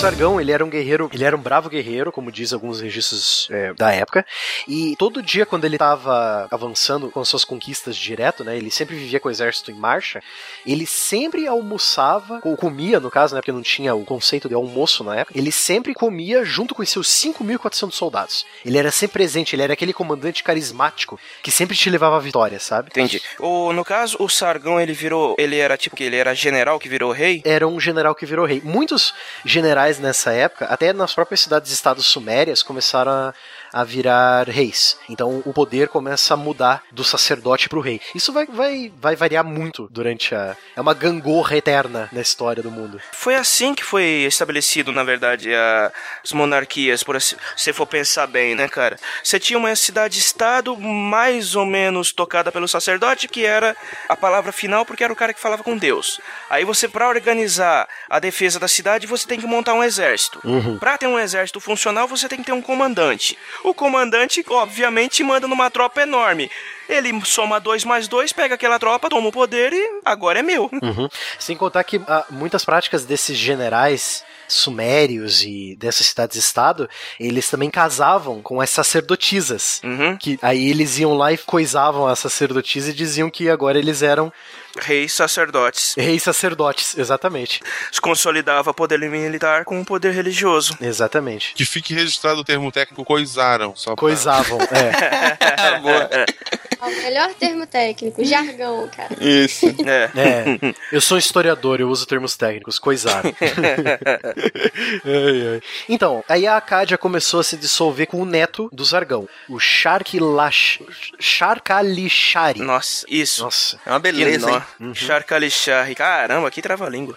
Então, a partir lá de menos 2120, 2130, você já pode ver que o grande império da Acádia, que já pode ser considerado um império, começou a se dissolver e lá 10 anos depois já ele já voltou ao tamanho original, que era aquele micro ponto azul ali no meio da Acádia, né? Era a cidade da Acádia e os territórios ao redor. Então já começou a, se desmanchou. Muitos historiadores consideram que esse reino acadiano foi o primeiro império propriamente dito, a primeira organização imperial que a gente já teve notícia. Outros historiadores acreditam que foi só um reino, não teve nada de império, que há uma diferença entre os dois, que agora eu não vou lembrar.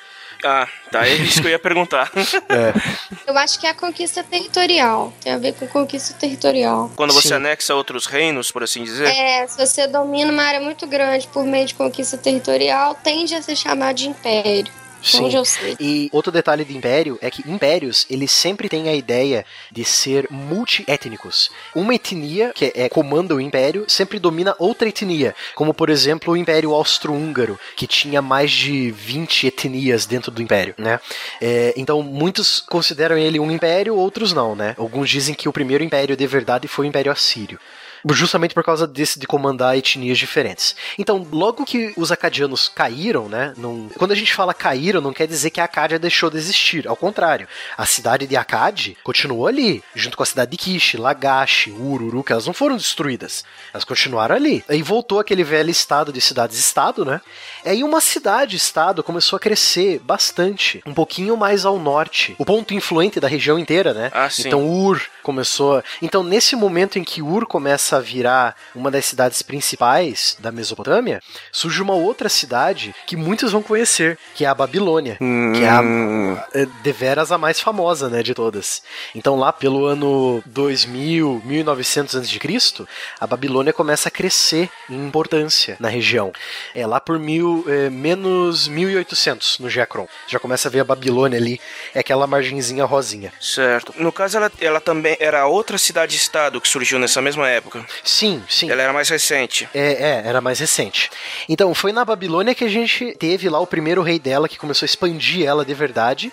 Foi o famoso Hammurabi, do Código de Hammurabi, que a gente discutiu hoje no começo do cast. É, que era o primeiro conjunto de leis que se tem notícia. Uhum. O registro que sobreviveu, né? Do primeiro conjunto de leis da história. Esse período da erguida da Babilônia é conhecido como a Antiga Babilônia. Foi a primeira organização dinástica babilônica a dominar a Mesopotâmia.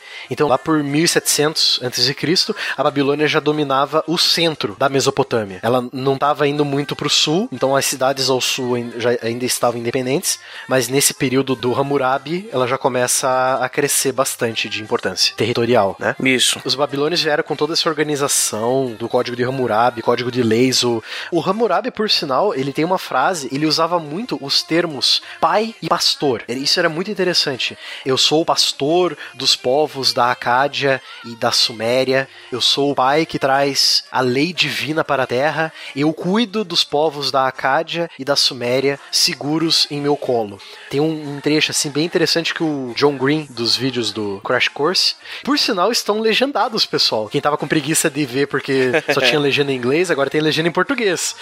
Eu verifiquei hoje. Então é muito interessante. O Hammurabi ele tem essa ideia de, de um rei supremo que domina a lei. A lei que ele fez na Terra é uma lei direta vinda dos deuses. Isso é muito interessante. Uhum. Essa primeira etapa como Babilônia como centro da Mesopotâmia, ela é bem importante por causa disso.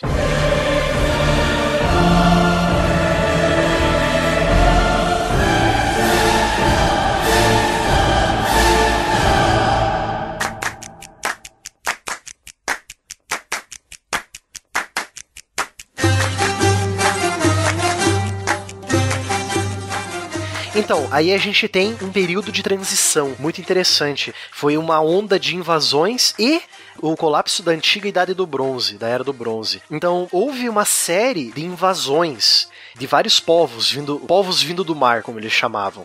Possivelmente eram povos que navegaram de onde hoje é o Mar Egeu, que é a Grécia Minoica e a Grécia Micênica, e começaram a, a expandir eh, militarmente, querendo, tipo, ah, vamos causar o caos e a destruição na região.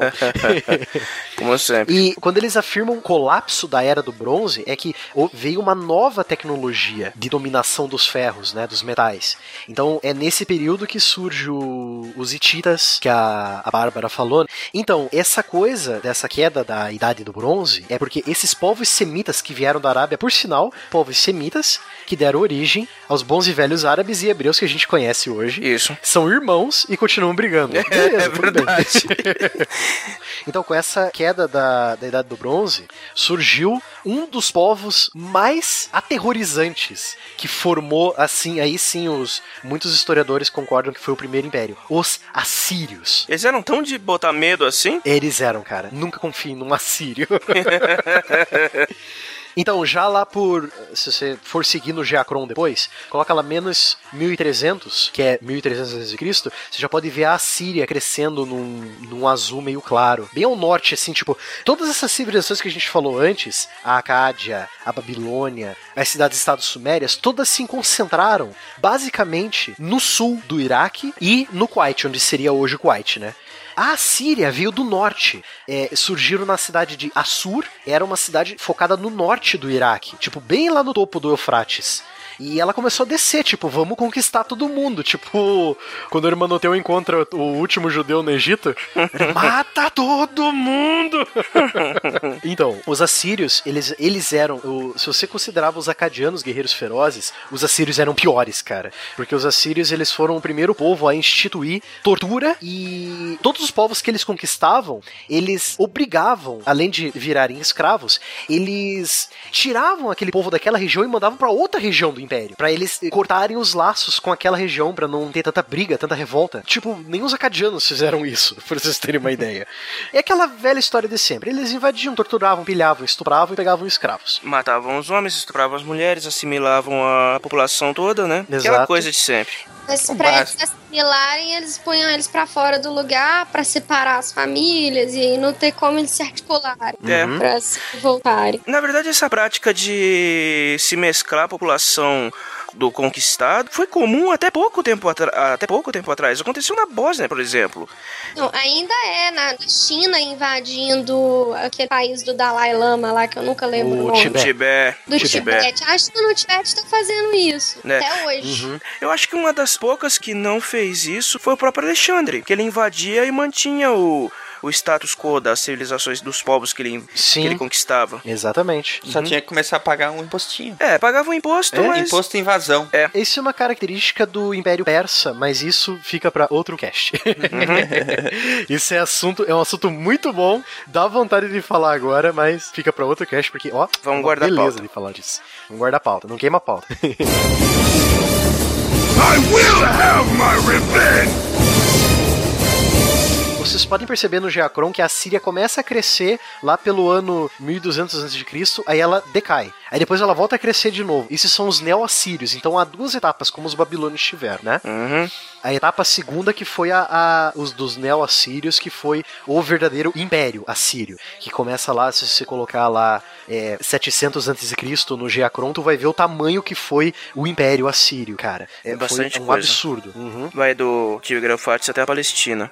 Até o norte da Turquia, o, o sul da Turquia. O sul da pegava, Turquia, cara. é. um- É um absurdo pra essa época. Então, esses neo-assírios e os assírios, eles eram guerreiros formidáveis, eles tinham uma tecnologia nova, as armas deles eram melhores feitas, os ferreiros tinham uma técnica especial de fazer armas de bronze e de ferro, né? Os neo-assírios, eles tinham um deus, um deus rei, que era Ashur. Isso que é o mais engraçado. Todo o imaginário do povo assírio era voltado para conquista. Se eles parassem de conquistar, se eles perdessem alguma batalha, todo mundo acabaria. E ia ser aquele aquele apocalipse que todo mundo conhece, né? É, rios de sangue, terra desmoronando, a terra se abrindo no meio, fogo jorrando dos céus, é, é, sabe? Tudo aquele apocalipse, né? Então, tipo, tu imagina que todo o imaginário do povo assírio era isso. Se eles parassem de conquistar, se eles parassem de brigar, se eles perdessem alguma luta, o mundo inteiro ia, ia acabar. Aí você perde uma luta e o mundo não acaba. É. E, e, tipo, todo o teu imaginário vai por água abaixo. Eu tô imaginando que eles deviam estar com a mesma cara desse povo que tava aí esperando ansiosamente 2012, né? Exatamente. E isso foi definitivamente o fim dos assírios. Então, os assírios, eles. é, a gente não fala muito sobre a o tipo de construção, a, a escrita deles, porque foi tudo assimilado da Suméria. A Suméria influenciou muito isso. Então, os assírios tinham os igurates, os babilônios tinham os igurates, o jeito de construir era o mesmo. Não mudou muita coisa, né? Entendido. Então quer dizer que foi pra eles, foi uma batalha perdida pra Babilônia e se acabou. Se acabou. Na verdade, não foi nem na Babilônia, foi na capital deles, Nínive, que mudou, Ah. é, era uma cidade próxima a, a Sur. Aquela Nínive, né? Aquela Nínive. É. Então, Nínive caiu lá por volta de 600 antes de Cristo. Aí Nínive caindo, tipo, porra, a gente perdeu uma batalha e o mundo não acabou, foda-se esse império. E todo mundo começou a se rebelar e tal. E aí começa a surgir os neobabilônios, que são muito famosos por terem tomado posse de quase todo o território assírio. Isso. E foi o último império gerado diretamente na Mesopotâmia. Foi o último, o último grande reino mesopotâmico. Porque depois dos babilônios, foi só dominação estrangeira. A Mesopotâmia deixou de. de- Tô vendo aqui no Geacron a expansão da, da Neobabilônia é, é espantosa. É coisa de 10 Sim. anos apenas. É, é, é basicamente eles tomaram conta do que os assírios deixaram. Uhum. Mas também não durou quase nada, né? Durou tipo uns 100, 200 anos no máximo, né? Ah, mas foi porque caiu a torre daí, não tinha mais como se comunicar, É, porque, é. né, confundiu as línguas e tal. A torre vem desse, a- o, a- o mito da Torre de Babel vem desse período, né? Sim, é esse período também do rei Nabucodonosor II, É. que é bem e é o famoso dos também. jardins suspensos. Exatamente, que é dos Jardins Suspensos da Babilônia. É o citado na Bíblia o que escravizou os hebreus. Um dos povos que escravizaram os hebreus. É, o, é, um dos, né? Mas é aquele, o principal. O, o que os hebreus ficaram mais magoados foi com ele. Foi o, o. Que é citado na. Como é que é o nome? É o, é o cárcere da Babilônia? O cárcere, é. O cativeiro. Mas Cativeiro esses, da Babilônia. esses hebreus aí também era pior que mulher de malandro, hein? Vou te contar.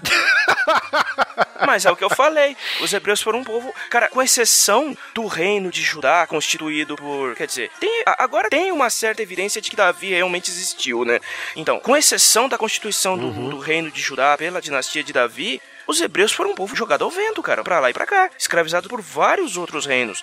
Se você vê no próprio Geacron, a, a região da Palestina teve na mão dos hititas, depois teve na mão dos assírios, depois caiu na mão dos, dos egípcios, dos egípcios, dos hititas, dos assírios e depois dos babilônicos. Babilônicos. Uhum. E dos romanos. Não, antes dos romanos ainda teve os persas. É, os persas, Alexandre o Grande e os romanos. É, Não, entendeu? aí Alexandre o Grande, aí o Egito de novo e aí os não, não, romanos. não. Então, é, os persas, no caso, que li- teriam libertado que Ciro é citado na Bíblia também como Sim. o tal do libertador dos hebreus do cativeiro. Ciro Uhum. e e Dário também é citado. Então, aí tá a questão, cara. A Pérsia Hum. não é aquilo que a gente imagina, que é tão ruim assim, sabe? Uhum. Não, mas Eles peraí. eram, eram um bando de escravocratas. Não. Não, mas, não, mas se a gente fosse basear na, na Pérsia do Frank Miller no do 300, nós estamos perdidos, né, cara? Sim. Pelo amor de Deus, cara. Então, Aí não. aí a Neobabilônia durou de 600 a.C. até 538, quando ela foi totalmente dominada pelos persas, ou seja, por Ciro o Grande. Aí a gente já vai pro nosso próximo podcast que é sobre a Pérsia. I will have my revenge! Nesse caso aí, a- acabam as civilizações mesopotâmicas, né? Que começaram lá atrás. É. Lá em 4 mil, 5 mil antes de Cristo. Exatamente, aproximadamente 5 mil antes de Cristo, quando começaram a se formar as civilizações, né? São Uhum. os precursores e acabam exatamente então no final desse período, em torno de 500, 500 e- eh, é, Era 530 comum, antes da em Era que, Comum. é, em que a, a último império novo, a- novos babilônicos Neos- no caso, né?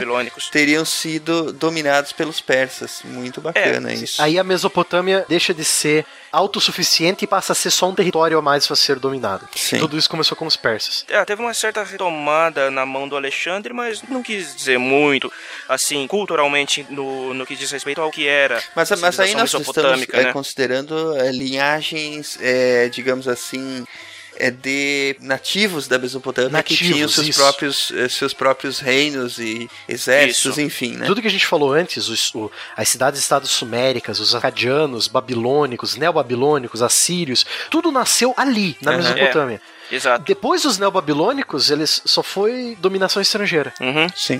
E a torre? Da onde que saiu o, o mito da Torre de Babel? Putz, cara. Alguém sabe dizer? Não. É, eu li, eu li a respeito de que era Ah, um... o que que fala o mito? O, mi- o mito diz o quê? Que, que teve um, um rei, né? Que, que queria chegar aos... Queria chegar até Deus, né? Queria construir uma torre, que queria chegar ao céu, que queria ser Deus, e que Deus mandou uma- um castigo na cabeça dele, de todo o povo que estava construindo a, a torre, criando todas as línguas do mundo. Quer dizer, um não falava a língua do outro, todo mundo se confundiu e se dispersou, que seria a primeira diáspora. O mito, esse é o mito. Que até aquele ponto todo mundo falava o mesmo idioma. Mas, mas tem algum registro disso é, é, escrito, Matheus? Então, o registro escrito da Torre de Babel tem na Bíblia, Gênesis capítulo 9, versículos de 1 ao 9, eles citam a Torre de Babel.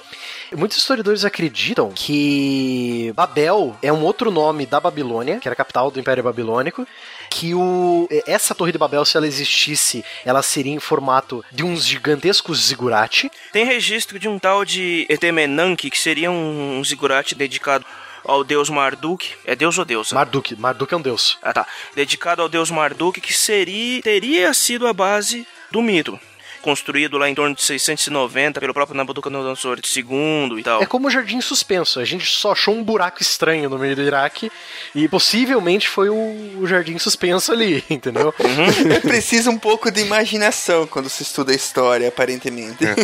Ah, Ainda mais pra esse, esse período mais antigo. Mas a gente chegando na Pérsia e na Grécia já, Já dá uma- dá pra. dá uma ajeitada. Já, já ajuda a nossa imaginação já. Agora, vem cá, polêmica final, né? Pra terminar o Uhum. programa. Lá vem. É, tu falou que. Lá vem o Ronaldo, já se prepara. tu falou que a Bíblia, que tem, tinha um registro disso. Bíblia é considerada registro histórico? Mais ou menos, cara. Ah, agora sim. Sim e não. Ela é um registro feito por um povo, os hebreus, certo? Uhum. Que é todo o Antigo Testamento mais a Torá, né? Que a Torá é, é o Antigo Testamento mais alguns outros textos que foram tirados quando a Bíblia foi montada no Concílio de Nicéia. Isso. Querendo ou não, a Bíblia é um registro de alguma coisa. Ela é um registro religioso? É. Mas ela diz muito sobre aquele povo. Mas hoje você tem acesso a- aos escritos originais, porque é, muito se fala que a Bíblia foi muito alterada, né? Sim, tem sim. Mas ela foi mesmo. Ela é o livro mais adulterado da história. Exatamente. A Bíblia é o livro mais adulterado da história. Não, tudo bem, mas o que eu, o que eu pergunto assim, porque para ser usado como registro histórico, é, teria que ter acesso aos escritos, no mínimo, os mais originais possíveis, né? Antes de começarem a ser adulterados. Ah, cara. Tem uma Bíblia que é considerada a Bíblia mais antiga do mundo. Ela foi encontrada na, na Turquia. Ela tem 1500 anos de idade. Essa é bem antiga E mesmo. ela está sendo estudada. Uhum. É, tá aí uma, um, um- assunto interessante para um cast futuro, né? Falar Ah, sobre. com certeza. A origem dos textos, É, os sagrados textos e é. monoteísticos, é. aham. Exatamente. É porque, tipo assim, como os textos são muito antigos e passaram pela mão de muita gente, e os próprios textos do Antigo Texto da Torá tinham diversos autores, você fica Ah, difícil você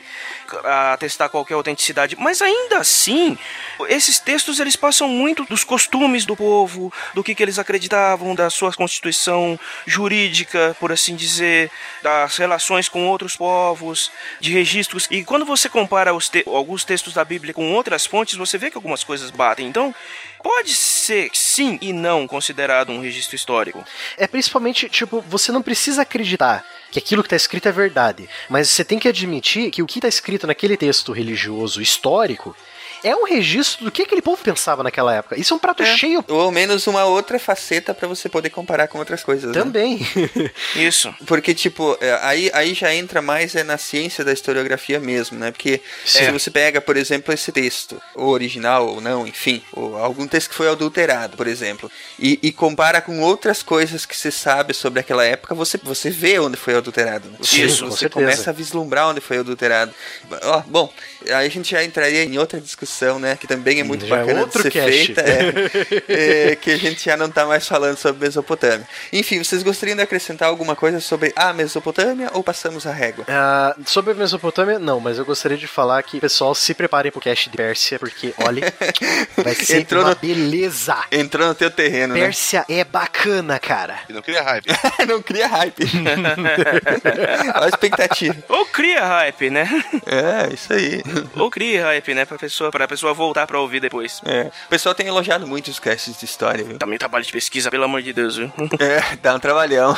Mas é que eu, eu não imaginava, cara, que a gente fosse atingir tanta gente da área de humanas com esses casts e realmente tá tendo uma receptividade muito boa. Normalmente, cientista não costuma considerar humanidades como ciência. Vocês consideram. É, então- tem um- todo um bando de. tem um monte de piadinha, piadinhas inclusive que a gente faz de vez em quando, né? Sim. Mas a, a minha visão pessoal é de que sim, história é uma ciência, história é, é histó- as humanas, enfim, em geral, entendeu? Fala, e geografia, fala. É, Fala. história, geografia e Obrigado. é, as próprias línguas e outras e, e outros estudos, outras áreas de estudo que se dedicam a entender o ser humano, a história, o que se passou, o que não se passou, entendeu? Eu, por exemplo, sempre fui apaixonado por história, queria fazer faculdade de história, mas vocês sabem como é que é a vida, né? A vida que normalmente É uma caixinha de às surpresas. vezes, às vezes escolhe pela gente, né? O que a gente vai ser, o que a gente vai fazer. É verdade. Nossa, o seu- tá muito estranho isso. Não. Tá, Eu acho que é a complicado, Silmar. Silmar. Posso cantar? Posso cantar? Vocês querem que eu cante Pode. André Matos, Timo Conipel, Pelto? Tá assustador, cara.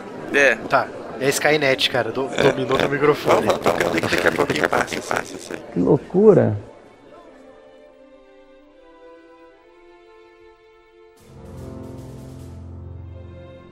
Se a ciência não for divertida, então alguma coisa é errada. Tem que ser divertida, a coisa mais divertida que tem é a ciência.